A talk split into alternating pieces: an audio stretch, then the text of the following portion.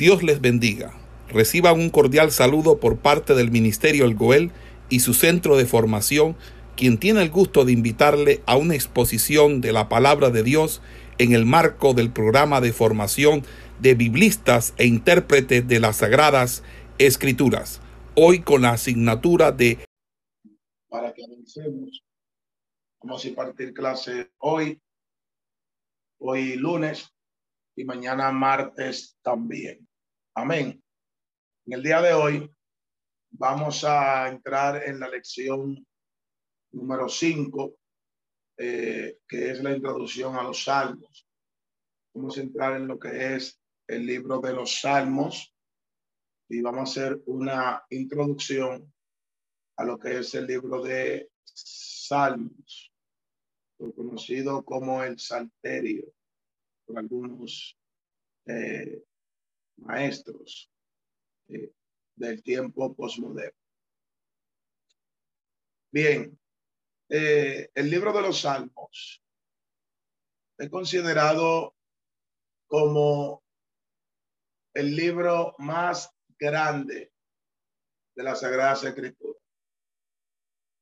Es considerado como el libro más grande de la Sagrada Escritura en cuanto a capítulos ya que este libro está estructurado por 150 capítulos, que generalmente está dividido en cinco secciones. Este libro de los Salmos está dividido en cinco secciones y está estructurado por 150 capítulos.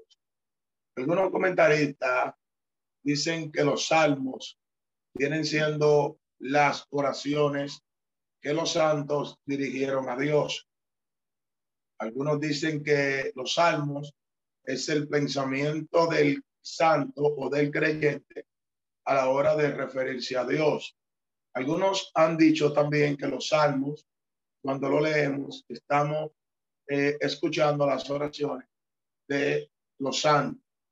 Otros le llaman a los salmos la Biblia dentro de la Biblia. Eh, son muchas opiniones acerca de este libro tan interesante que es los salmos. Eh, otros dicen que los salmos constituyen un encuentro divino entre el humano y Dios, entre el creyente y su Dios, y refleja lo que es generalmente el culto a Dios. Todos se reflejan dentro de la liturgia cristiana. El libro de los Salmos, podríamos decir que es como un himnario. La palabra himnario viene de himnos. Eh, cuando hablamos de himnario, estamos hablando de un libro que contiene himnos o cánticos. Otros lo asimilan como el libro de la oración, tanto para el israelita antiguo como para el cristiano moderno, este libro de los salmos es como un devocional por excelencia, donde se puede tomar cantos para dirigirlo hacia Dios durante el culto. El pueblo hebreo en la época eh, antigua, generalmente en el Antiguo Testamento, recitaba y cantaba los salmos dentro del templo. Por ejemplo, desde los comienzos de la historia de la iglesia, los cristianos hasta el día de hoy han hecho lo mismo. Recitamos los salmos para fortaleza, para edificación, para exaltación a Dios. Eh, y se lee más este libro como, como una devoción a Dios. Hay muchos creyentes que hasta usan los salmos en sus devocionales privados hacia Dios. Por ejemplo, el Salmo 121 dice, ¿de dónde vendrá mi socorro? Mi socorro viene de Jehová, que hizo los cielos y la tierra. Usan Salmo 125 como por ejemplo, que los que confían en Jehová son como el monte de Sión, que no se mueven sino que permanecen para siempre. Usan Salmo capítulo 30, verso 11, que dice, ha cambiado mi lamento en baile. Me quitaste la ropa de silicio y me ceñiste de alegría.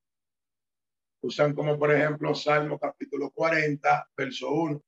Pacientemente esperé en Jehová y él se inclinó a mí y escuchó mi clamor. Usan por ejemplo Salmo 34, 1, que dice, alabad a Jehová en todo tiempo, su alabanza esté de continuo en nuestra boca. Usan como por ejemplo el Salmo capítulo 1, dice, bienaventurado el varón que no anduvo en consejo de malo, ni en camino de pecadores, ni en silla de carnecedores se ha sentado, sino que dice que en la ley de Jehová medita de día y de noche. O sea, todos estos salmos que le he citado, los creyentes modernos lo usan para sus devociones eh, personales con Dios. A nosotros leer el Nuevo Testamento, nos damos cuenta que en la mente de Cristo y de los escritores que fueron inspirados por Dios, nosotros encontramos impregnado lo que es el pensamiento de los salmos. Por ejemplo, Jesucristo mismo lo citaba eh, cuando hablaba. Por ejemplo, cuando Jesucristo estaba en la sinagoga, eh, el libro se usaba en servicio y era como un himnario. Bueno, eh, por ejemplo, cuando Cristo en la angustia que está en la cruz del Calvario, cuando él dice, Dios mío, Dios mío, ¿por qué me ha desamparado? Eso lo toma Jesús de un salmo. Eh, en la última cena, cuando ellos están eh, cenando eh, en el aposento alto, dice que cuando terminaron, él cantó el himno, haciendo referencia a un salmo. Eh, otro punto es hablar del nombre de Salmo, su origen, de dónde viene. Eh, esta palabra Salmo generalmente es una palabra adoptada en el siglo II eh, antes de Cristo, en el año 200, 250 antes de Cristo, donde se formuló lo que es la Septuaginta, la versión de los 70 donde habían 70 ancianos en el Sanedrín que formaron lo que es la traducción de la Biblia hebrea a la, Biblia griega. Y de ahí nace el título de Salmoi en griego o Salterio, que son expresiones que se derivan de salmos y salterio. El vocablo griego para salmos es el término hebreo mismar, mismar, que se refiere originalmente a un poema.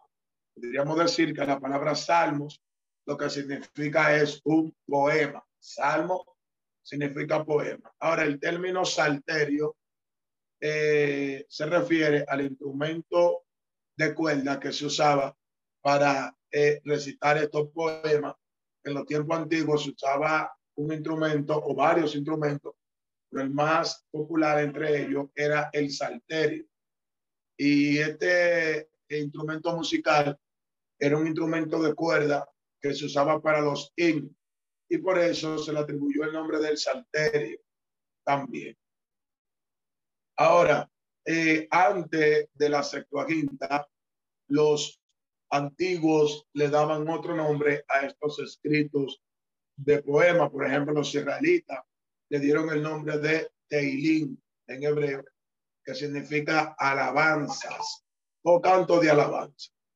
Eh, otros lo llamaron también tefilot o tefilá, que significa oraciones. Por lo cual podríamos decir que los salmos son teilín tefilá o teilín tefiló, que significan alabanzas de oración, porque esto es lo que contiene el libro de los salmos. El libro de los salmos contiene a la danza de oración. Eh, nosotros podemos ver eh, la segunda división fue llamada las oraciones de David, hijo de Isaí. Eso está específicamente en el Salmo capítulo 72. Aquí en el Salmo capítulo 72 lo vemos las oraciones de David, hijo de Isaí. Entonces, vemos ya dónde que se originan las palabras de salmo, salterio, que significan poemas y salterio, el instrumento que se usa para recitar el poema. Pero generalmente viene de la palabra hebrea de Ilim, que significa alabanza, o tefilot, que significa oración. Oiga la redundancia, son oraciones cantadas. Son oraciones cantadas.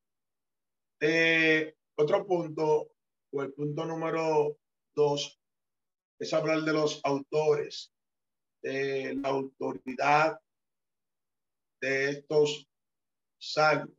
¿Quiénes fueron los autores? ¿Quiénes tenían la autoridad? O, para así decirlo, la paternidad de lo que son los salmos. La mayor parte de la composición de los salmos tiene una indicación a David. Mayormente, la mayoría eh, le llaman los salmos de David. Pero nosotros nos damos cuenta de que no solamente David fue el escritor de los salmos, sino que hubieron más escritores o más personajes que escribieron los salmos en el Antiguo Testamento, como por ejemplo Salomón escribió, Moisés escribió y tenemos unos cuantos autores eh, también que eran cantores en Israel, como Asaf, eh, Etán, Hermán, eh, los hijos de Coré, eh, etc. Todos estos cantores eh, formaron parte de la paternidad del salterio, conocido como los salmos, cada uno de nosotros. Ahora bien, había un debate en, en los tiempos eh, antiguos porque se creía que los salmos no tenían una eh, paternidad, por así decirlo, esencial, sino que algunos lo nombraban como anónimos. Y algunos creen que los eh, traductores, escritores que tradujeron a Septuaginta fue que le dieron el título a David, a Salomón, a Moisés, a los cantores de que fueron sus autores, pero algunos quieren atribuir que los salmos son anónimos. Ahora, eh, nosotros podemos ver podemos notar que los salmos sí fueron escritos algunos por David, no todos, y lo vamos a demostrar dentro de unos minutos. Pero eh, por lo menos a David se le atribuyen 73 salmos de los 150, se le atribuyen a David 73, casi la mitad. Eh, por ejemplo, a Saf se le atribuye el Salmo 50 y del 73 al 83 también se le atribuye a Saf, eh, siendo el número de 11 salmos. A los hijos de Coré se le atribuye del Salmo 42 al 49, que vienen siendo 7, y del Salmo 84 y el Salmo 85, que vienen siendo 2, y Salmo 87 al Salmo 88, que vienen siendo dos más, que vienen siendo 11 salmos también para los hijos de Coré. A Salomón se le atribuye el Salmo 77, el Salmo 72, perdón, el Salmo 127, siendo dos salmos atribuidos a Salomón. A Hermán y a Etán eran cantores en Israel se le atribuye el Salmo 88 y el Salmo 89. A Moisés se le atribuye el Salmo 90. Cuando nosotros hablamos de los hijos de Coré y de Asaf, estamos hablando de, de los levitas, cantores. Cuando hablamos de Hermán y están también en familia de los levitas que participaban de lo que es eh, los cánticos en Israel y eran miembros de esta familia que pertenecían a los cánticos. Eh, en Primera de Crónicas, capítulo 6, versículo 39 al 44, nos puede dar una alusión de esto. Primera de Crónicas, capítulo 6, desde el versículo 39 al 44, da una alusión de esto. Por ejemplo, voy a leer unos cuantos textos bíblicos de manera rápida. Dice el versículo 39. Y su hermano Asaf, el cual estaba a su mano derecha, Asaf, hijo de Berequía, hijo de Simea, hijo de Micael, hijo de Basías, eh, hijo de Enni, hijo de Sera, hijo de Adaya, hijo de Tan, hijo de Sima, hijo de Simei, hijo de Jaat, hijo de Gerson, sabemos que Gerson era el hijo de Moisés, hijo de Leví, verso 44. Pero la mano izquierda estaban sus hermanos, los hijos de Merari, esto es Etán, recuerden que hablamos de Etán, hijo de Kisi, hijo de Adi, hijo de Malú. Verso 47, hijo de Maali, hijo de Musi, hijo de Merari, hijo de Leví. Entonces, aquí vemos que Etán y Asaf están nombrados como los descendientes de Leví y eran los que participaban en lo que es llamado el tabernáculo para hacer las ministraciones al Señor. Bueno, en Primera de Crónica, capítulo 15, del versículo 16 al 19, también vemos otra mención a estos levitas o cantores. Primera de Crónica, capítulo 15, verso 16 al 19, por ejemplo, dice el 16. Asimismo dijo David a los principales de los levitas que designasen a sus hermanos cantores con instrumentos de música con salterio. Note de que aparece la palabra salterio hablando de los cantores en Israel, salterio y arpas y címbalos que resonasen y alzasen la voz con alegría. Y los levitas designaron a Emán. Noten, y yo dije que Emán eh, también fue uno de los autores de los salmos, hijo de Joel, y su hermano a Asaf, hijo de Beraquí, aquí nombran a Asaf, y de los hijos de Merari, de sus hermanos, a Etán, hijo de Cusaía. Recuerden que mencioné a Etán, mencioné a Emán y mencioné a Asaf.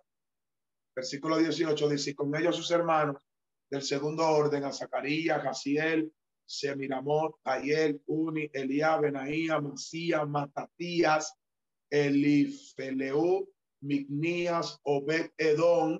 Obed Edom fue a donde llevaron el arca, que Obedón tuvo dos hijos, entre ellos era Usa, uno de ellos, que eran guardián de el arca, o sea que Obedón era levita. Eh, y luego dice el verso 19, Aemán, Asaf y Etán, que eran cantores y sonaban címbalos de bronce. El címbalo era otro instrumento de música. Bueno, eh, basado en estos textos bíblicos que le he leído, lo que quiero demostrar a cada uno de ustedes es que eh, estos que escribieron salmos, aparte de David y de Salomón, que lo nombré como Asaf, Emán, Etán, eran cantores en Israel de la familia de los levitas. Aquí vemos cómo David los designó cantores. Ahora, eh, hay que entender algo también. Hay que entender algo. Y es que los hijos de Coré también eran levitas. Y estos fueron los autores que nosotros podemos eh, categorizar o nombrar dentro de la liturgia de la paternidad del libro de los salmos. Eh, nosotros vemos que el, hay 49 salmos en total que se llaman salmos huérfanos. Eso lo dicen algunos eruditos que todavía no han encontrado la paternidad de 49 salmos eh, que están sobrando, que le llaman salmos huérfanos. Y ellos dicen que son salmos anónimos. Bueno, algunos de estos salmos, sin embargo, pueden haber sido compuestos por David eh, hay personas que se lo atribuyen a David. Eh, por la composición de esos salmos. Ahora, nosotros debemos darnos cuenta que todos los salmos eran una colección de cantores que lo hacían en el templo y era posible que algunos de estos cantores lo hayan escrito. Habían otros salmos que eran llamados aleluyáticos, que viene de la palabra aleluya, que en su liturgia significa alabado sea Jehová.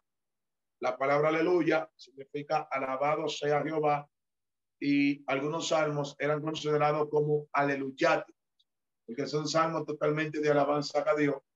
Por ejemplo, el Salmo 104 al Salmo 106, eh, Salmo 111 al Salmo 117, Salmo 135, el Salmo 146 al Salmo 150, siendo un total de 2, 8, 9 más 4, 13, 13 salmos considerados como aleluya, que son salmos de alabanzas a Dios.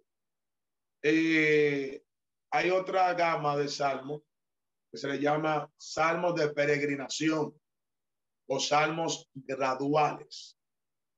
Eh, que va del Salmo 120 al Salmo 134, siendo un total de 14 salmos, eh, que estos salmos eran especialmente tomados eh, para las fiestas en Israel. Lo cantaban durante la fiesta en Israel, del Salmo 120 al 134. Eran salmos de peregrinación con salmos graduales. Eh, algunos críticos liberales han negado la paternidad literaria de David en los salmos.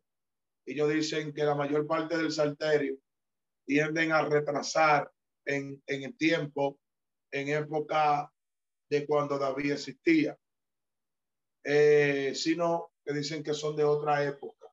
Por eso dicen que David no ha podido ser el escritor de estos salmos. La alta crítica niega eh, totalmente que David fue el escritor de los salmos.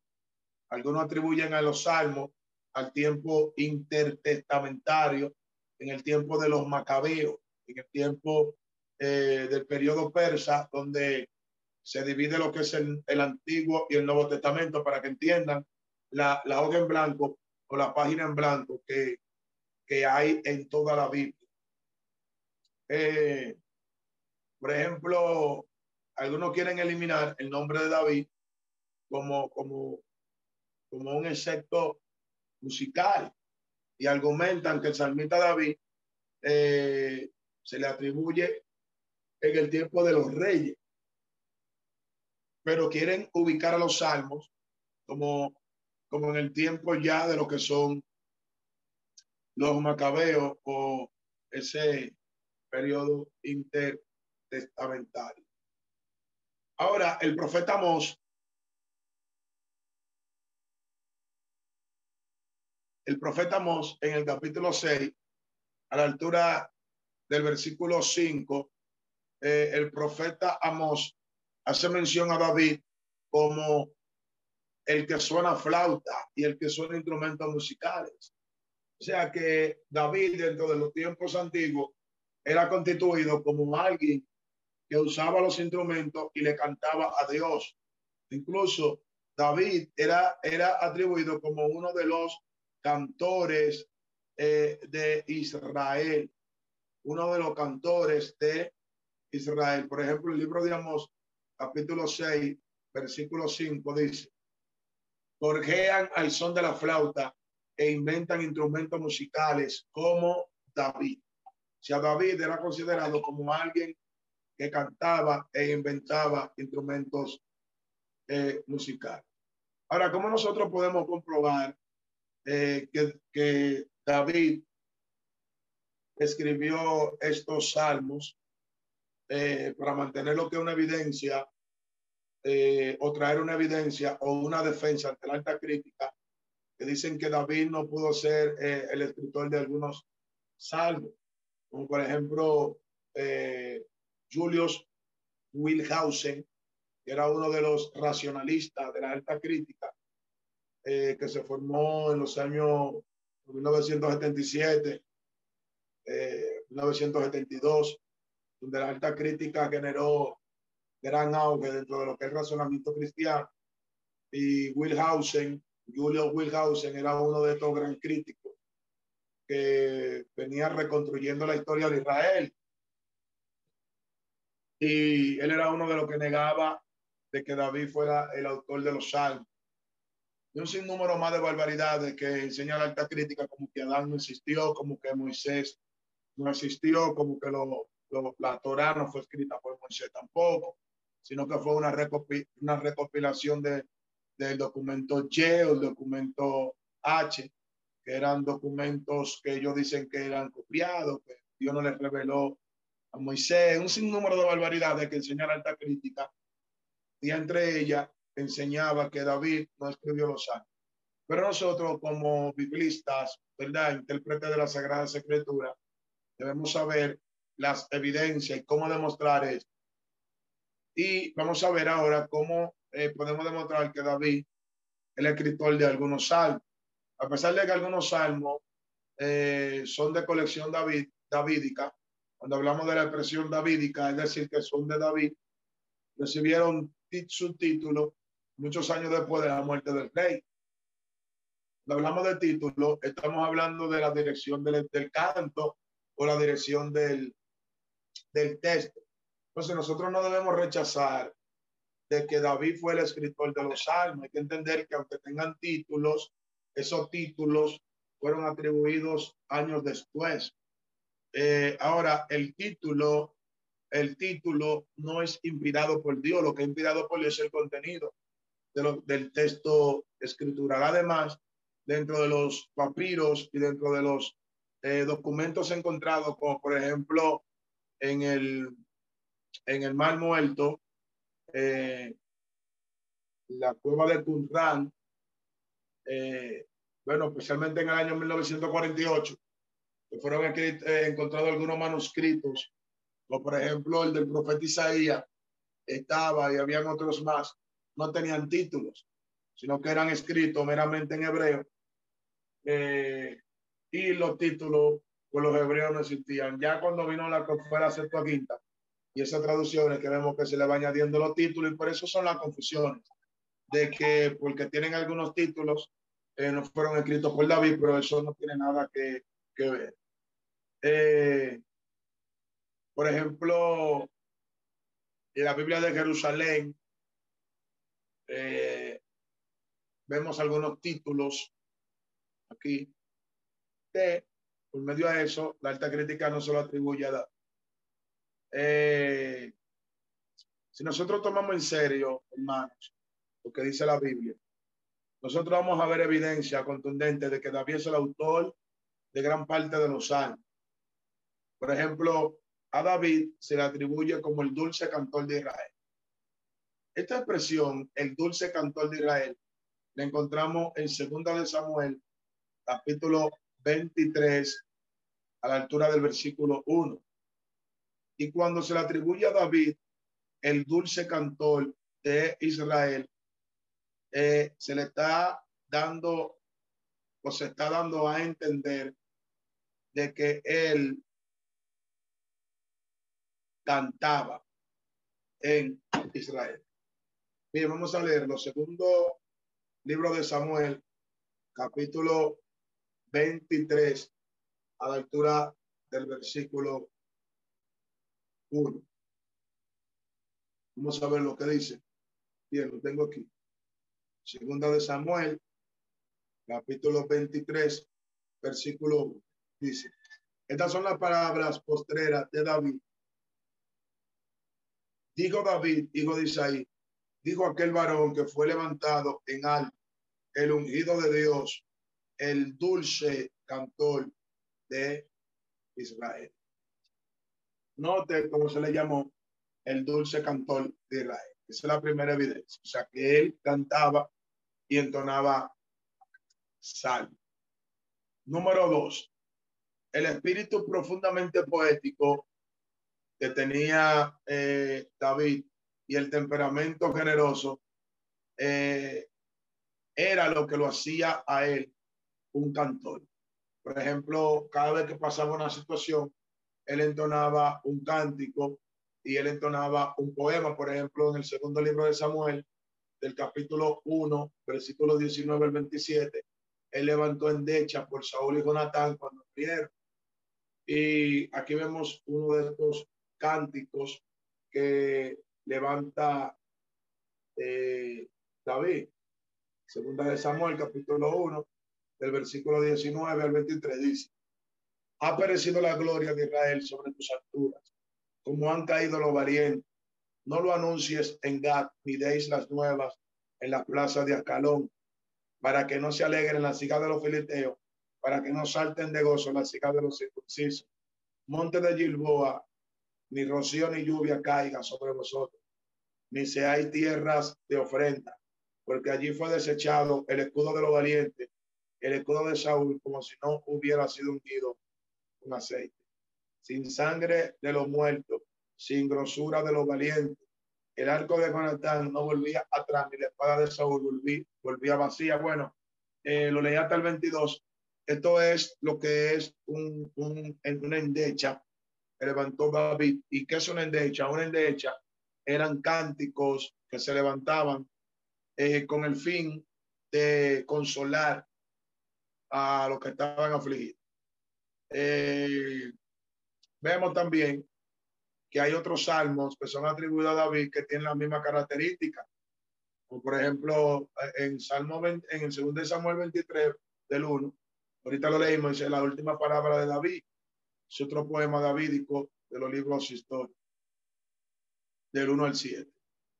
Eh, nosotros leímos el 1, donde se le atribuyó a él y se dice que él es el cantor o el dulce cantor de Israel. específicamente lo que sigue diciendo el cántico, el versículo 2 dice, el Espíritu de Jehová ha hablado por mí y su palabra ha estado en mi lengua. El Dios de Israel ha dicho, me habló la roca de Israel. Habrá, será ahí, habrá justo que gobierne entre los hombres, que gobierne en el temor de Dios. Será como la luz de la mañana, como el resplandor del sol de la mañana sin nube, como la lluvia que hace brotar la hierba. Bueno, sé, ya tal cual. Esto es otro cántico de David que aparece en 2 de Samuel, capítulo 23, del 1 al 7. Entonces, estamos viendo cómo David va generando cánticos y él se le atribuye al cantor de Israel, por lo cual eso es evidencia para demostrar que él fue el autor de algunos salmos. Otra evidencia para demostrar que David escribió los salmos es que David gozaba de una buena reputación como un buen músico en la corte de Saúl. Recuerden que cuando se endemoniaba Saúl, mandaban a buscar a David y David tocaba el arpa. Bueno, yo creo que no solamente tocaba, sino que también cantaba. Y el demonio se iba. El profeta Amos se refiere a David como que él inventó músicos, instrumentos de música y, música también. Amos capítulo 6, verso 5, que ya lo leí. Entonces, el historiador judío Josefo eh, habla acerca de David con, que compuso cánticos e himnos para Dios. O sea que, según este historiador Josefo, le da la autoridad a David de los. Eh, el cronista, el que escribió la crónica eh, indica que David organizó los cantores en Israel y le dio dirección de cómo iban a cantar dentro del templo. Eso está en Primera de Crónica, capítulo 25. De manera que el que da dirección de música sabe de música. Eh, nosotros debemos entender también que hay una relación estrecha entre los sucesos de la vida de David y el contenido de los salmos. Por ejemplo, en Segunda de Samuel, capítulo 11, versículo 2, vemos una situación que le pasó a David en cuanto a lo que es el pecado que él cometió con Besabé. Y de ahí él saca el Salmo 51, hablando de lo que es, hermanos, la, la humillación que él tuvo acerca del pecado que cometió con Bexabe. Vamos a hacer una pausa. Si pueden grabar parar la grabación. Vamos a hacer una pausa. Bien, amados hermanos, continuando con la introducción de lo que es eh, este libro de los salmos, eh, que ha sido muy interesante, todo lo que hemos venido a hablar. Ahora vamos a hablar acerca de la fecha de este libro y hablaremos un poco del rol divino también en cuanto a la, a la inspiración. Hablar de la fecha de este libro de los salmos, tendremos que analizar varias cosas. Por ejemplo, el Salmo 137 es un salmo dirigido al exilio. ¿Qué es el exilio? El exilio es la...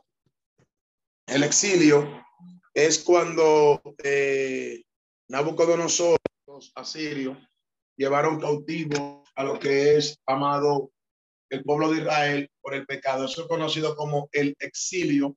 Otros lo conocen como la cautividad. Salmo 137, dirigido al exilio. Para Salmo 126 alude al retorno, que es el retorno. El retorno es cuando los judíos vuelven de la cautividad de Babilonia. En los tiempos de Esdras, en los tiempos de Nehemías, cuando van a reedificar los muros. Ahí tenemos el Salmo 90 que alude a Moisés que vivió en un tiempo diferente a David. David vivió en un tiempo o en una etapa de la historia diferente a Moisés. Ahí tenemos a Salomón, posiblemente escribió después que David murió. Pasado a esto, nosotros nos damos cuenta de que no tenemos una fecha específica para el libro de los salmos. Lo que podríamos decir que el libro de los salmos es una recopilación, amén, una recopilación de todos los libros, eh, de todos los poemas, perdón, de todos los poemas que han escrito estos autores. No podemos fijar una fecha específica, eh, sino que nosotros podemos eh, decir claramente, amado, que es una recopilación de poemas.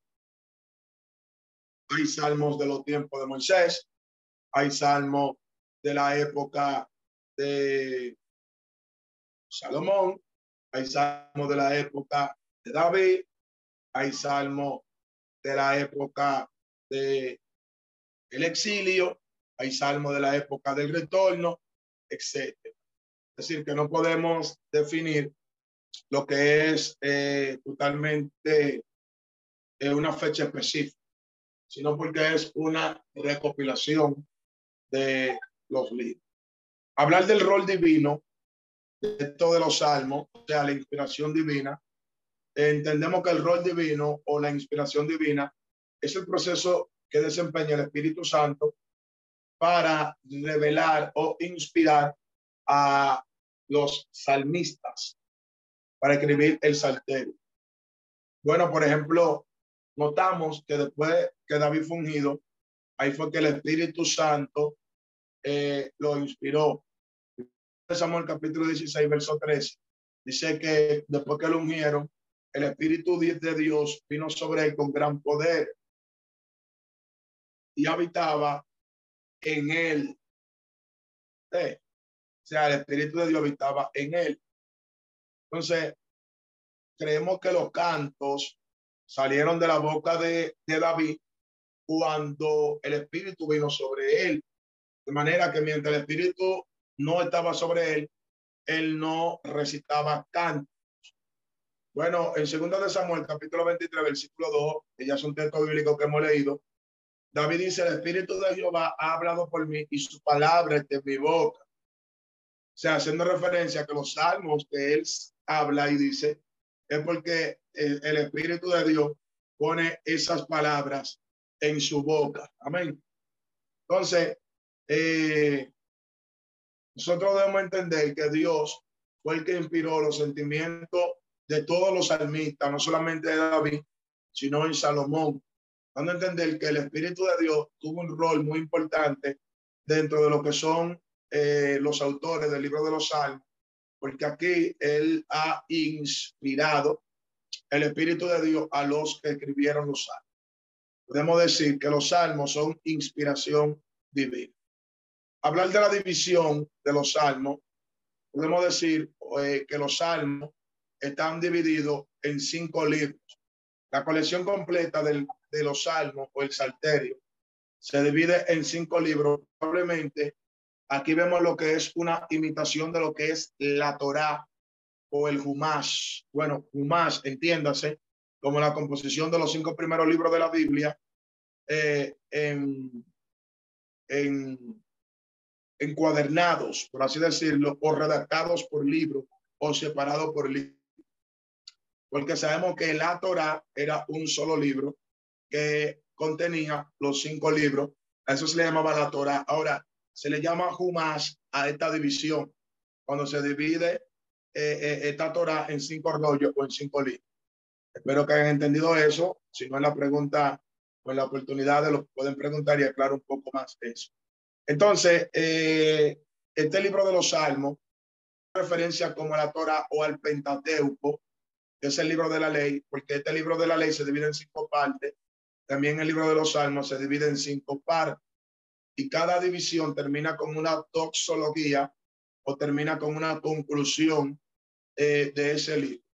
O por ejemplo, el Salmo 150 eh, no solamente es la conclusión de la parte número 5 de este libro, sino de todo el libro completo. Eh, como por ejemplo, el libro de Génesis es el primer libro de la Biblia, es el primer libro, libro del Antiguo Testamento, pero también es el primer libro de la Torá o del Pentateuco. Asimismo, Salmo 150 eh, es la conclusión de la quinta parte del, del, quinto libro, del libro de Salmos, pero también es la, la, la conclusión de todo el libro de los Salmos. Amén. Y termina diciendo que todo lo que respire alabe a el Señor o alabia a Jehová. Termina con una expresión hebrea que es aleluya. La división de estos cinco libros parte de la siguiente manera.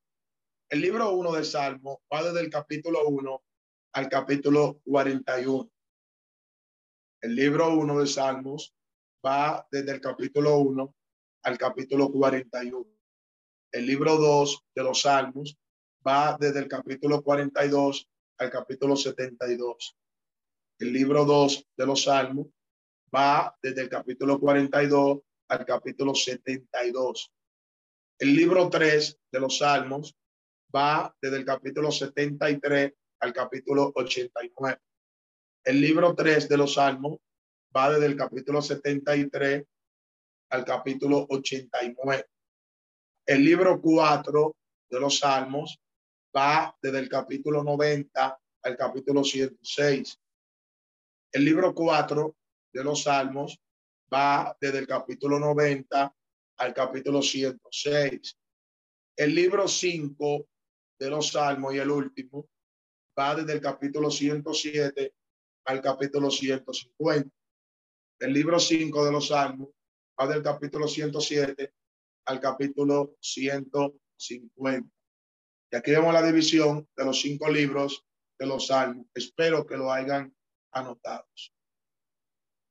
En cuanto a la clasificación de los temas de los salmos, nosotros vemos aquí eh, que dentro de los temas de los salmos vemos los himnos de alabanza, los himnos de alabanza, que son salmos que van dirigidos eh, totalmente a la alabanza hacia Dios.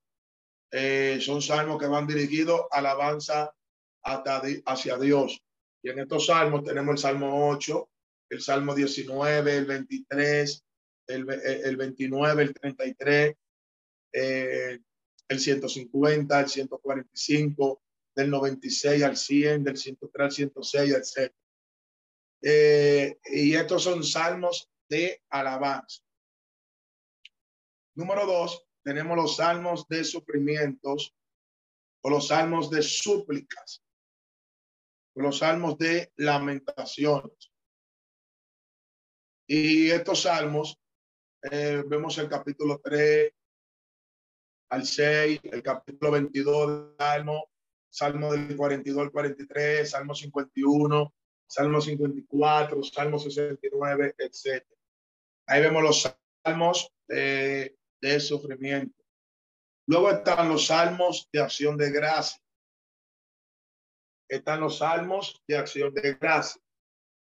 Estos salmos son el 18, el 21, el 30, el 34, el 92, el 116, el Salmo 124, que son salmos que dan gracia a Luego tenemos los salmos reales o los salmos mesiánicos los salmos que hablan de los reyes, de la realeza, y los salmos que hablan de los del, de los del Mesías, que se le atribuyen como salmos mesiánicos porque hablan de Cristo. Y estos salmos no se caracterizan por su forma literaria, sino porque ellos destacan la formalidad de un rey y por su naturaleza hablan de dominio y autoridad, de gobierno y de monarquía. Ahí tenemos el Salmo capítulo 2, el Salmo capítulo 110, Salmo 45, Salmo 20, Salmo 72, Salmo 61, Salmo 16, Salmo 84, que hablan de lo que es la realeza, de lo que es un rey. Luego tenemos los salmos sapienciales, los salmos sapienciales de conocimiento. Son salmos de sabiduría algunos salmos que enseñan lecciones de la vida. Ahí tenemos el Salmo 127, Salmo 128, Salmo 19, Salmo 119, que es profundísimo y es el capítulo más largo de la Biblia, el 119. Número 6, tenemos los salmos históricos. Los salmos históricos, que son salmos que hablan de historia. Entre esos salmos tenemos el Salmo 78, el Salmo 105, el Salmo 106, el Salmo 136, que hablan de historia. por ejemplo, el Salmo 78 habla de la historia del Éxodo hasta la monarquía de Israel. Por ejemplo, el Salmo 105 habla de la historia de Abraham hasta la conquista de Canaán. Por ejemplo, el Salmo 106 habla eh, del pueblo de Israel desde que estaba en Egipto hasta los tiempos de los jueces. Por ejemplo, el Salmo 136 habla desde el tiempo de la creación hasta que el pueblo llegó a la tierra prometida. Son salmos que hablan de historia. Número 7, vemos los salmos alfabéticos.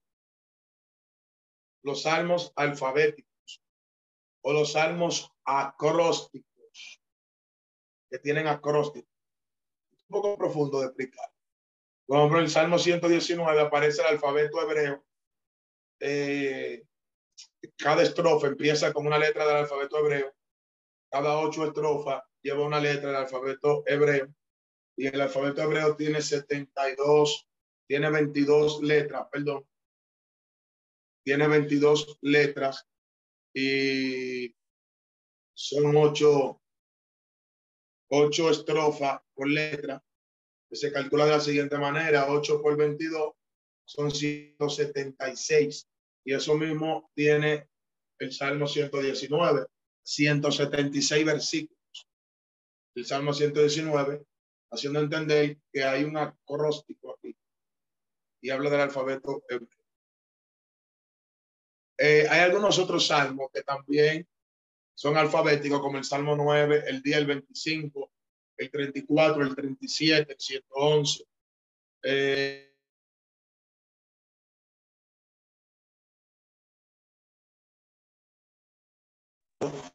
es el Salmo 119 eh, en cuanto a eso a cruz. Existe otro tipo de salmo que, es, eh, que son los salmos imprecatorios. Los salmos imprecatorios. Los almos imprecatorios. Eh, vamos a explicar primero. El término imprecación se refiere a maldición. eh, se refiere a maldición.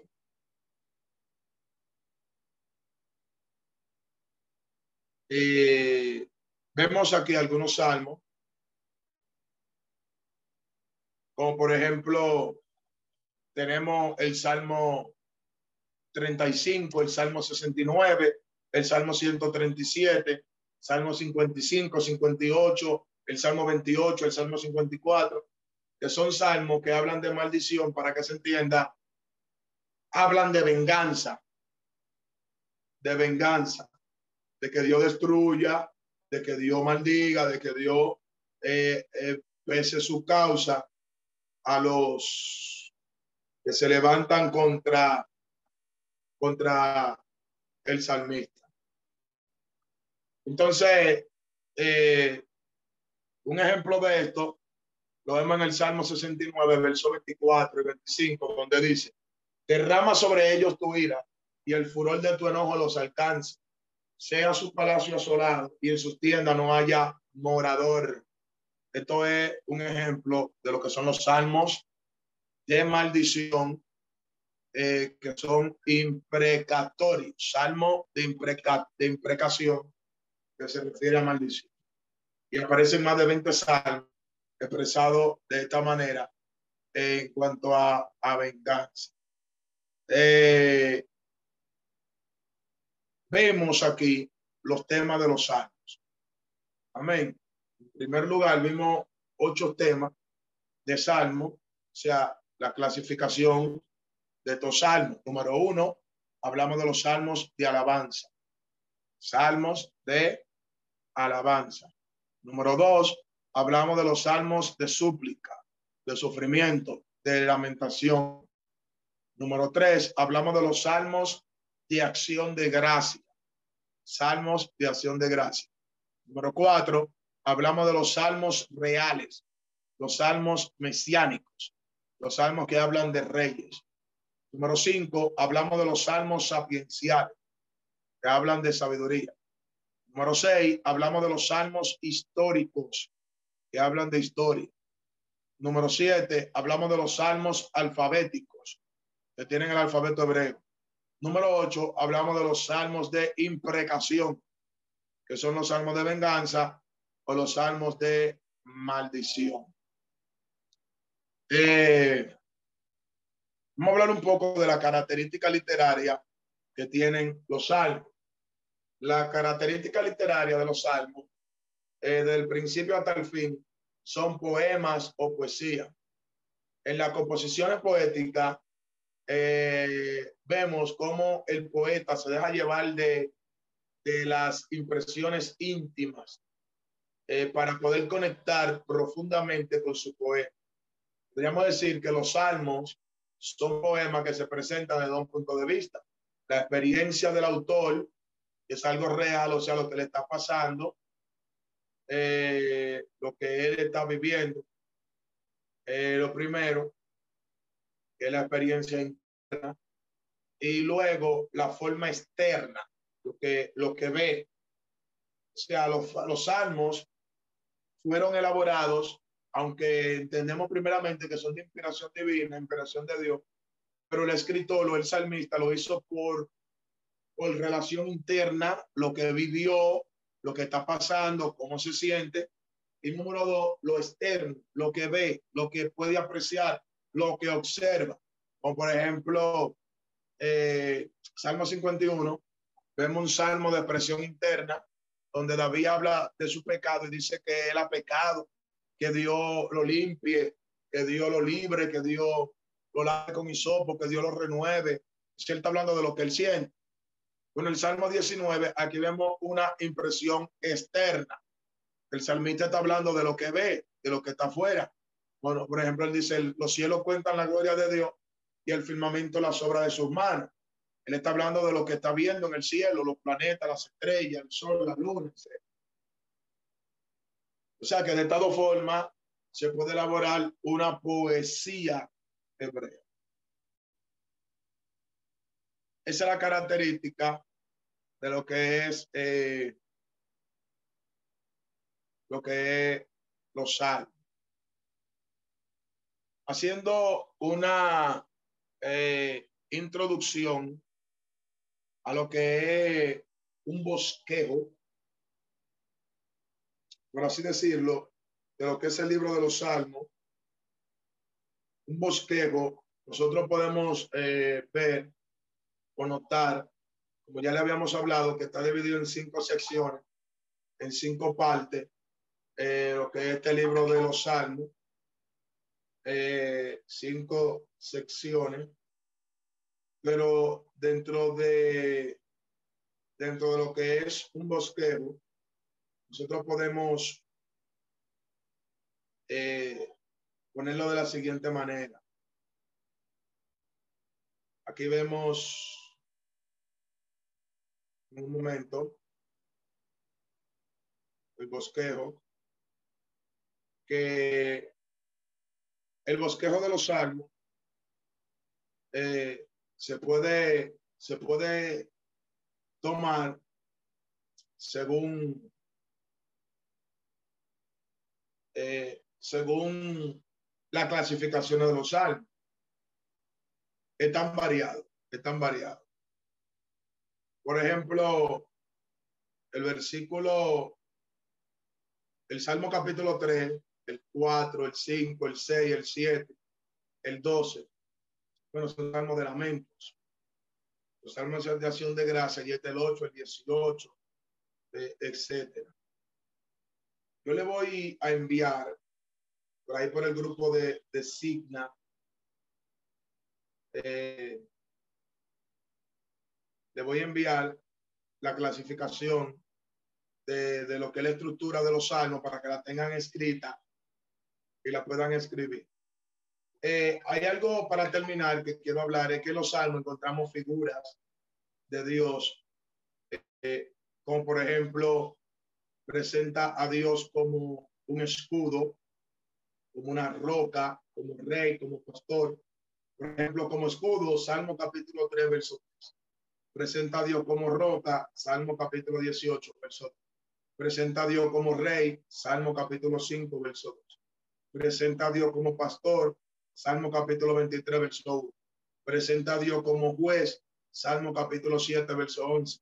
Presenta a Dios como refugio, Salmo capítulo 46, verso 1. Presenta a Dios como fortaleza, Salmo capítulo 31, verso 3. Presenta a Dios como creador, Salmo capítulo 8, verso 1. Presenta a Dios como vengador, Salmo capítulo 26, verso 1. Presenta a Dios como sanador, Salmo capítulo 30, verso 2. Presenta a Dios como libertador, Salmo capítulo 37, verso 39. Presenta a Dios como redentor, Salmo capítulo 107, verso 2. Presenta a Dios como protector, Salmo capítulo 5, verso 11.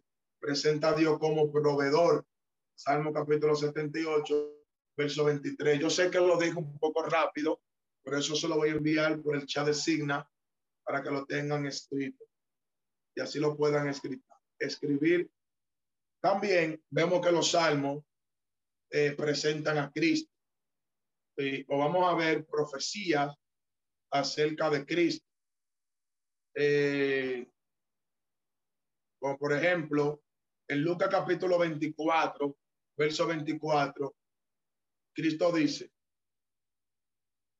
y él les dijo, estas son las palabras que yo les hablé estando con vosotros, era necesario que se cumpliese todo lo que está escrito de mí en la ley de Moisés, en los profetas y en los salmos. Según este texto bíblico de Lucas 24, 44, Cristo dice que en los salmos se escribió de él. Ahora, toda la profecía de los salmos acerca de Cristo que se cumplió en el Nuevo Testamento, la tenemos aquí, como por ejemplo la primera, Salmo capítulo 2, versículo 1 al 12, que habla acerca del reinado de Cristo y que la gente se va a burlar y no va a querer que Él reine sobre ellos.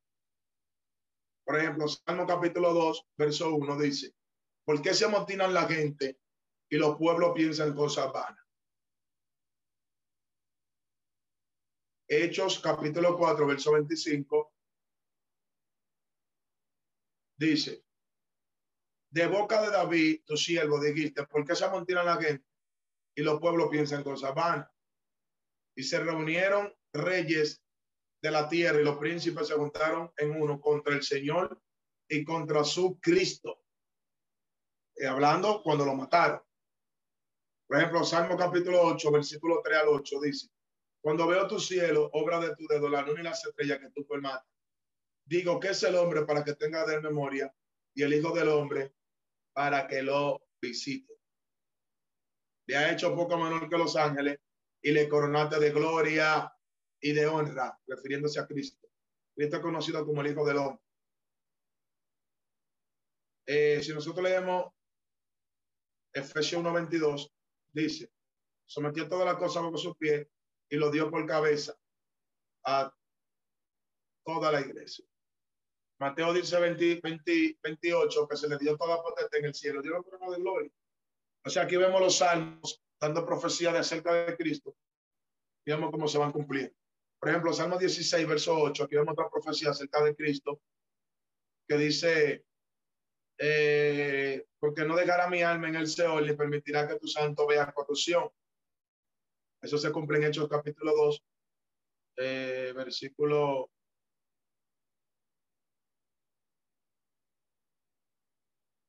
A ver, Hechos capítulo 2, versículo 25.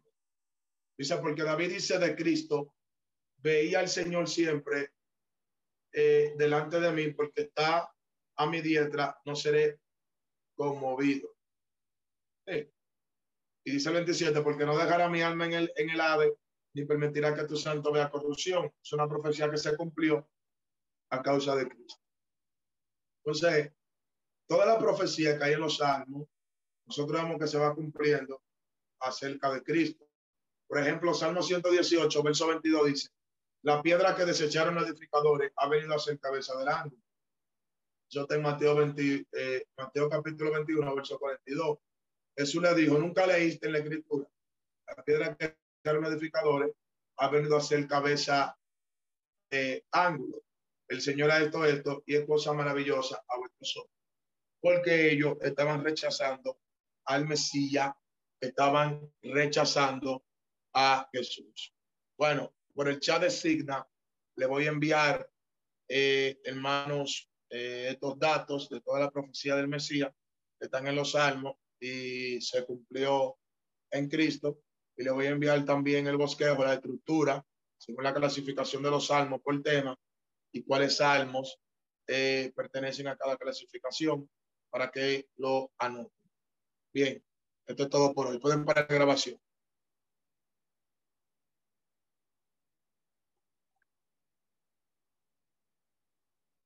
Mi hermana Jacqueline me colabora con mi hermana Berlin, Esperamos que este estudio haya sido de bendición para su vida y ministerio.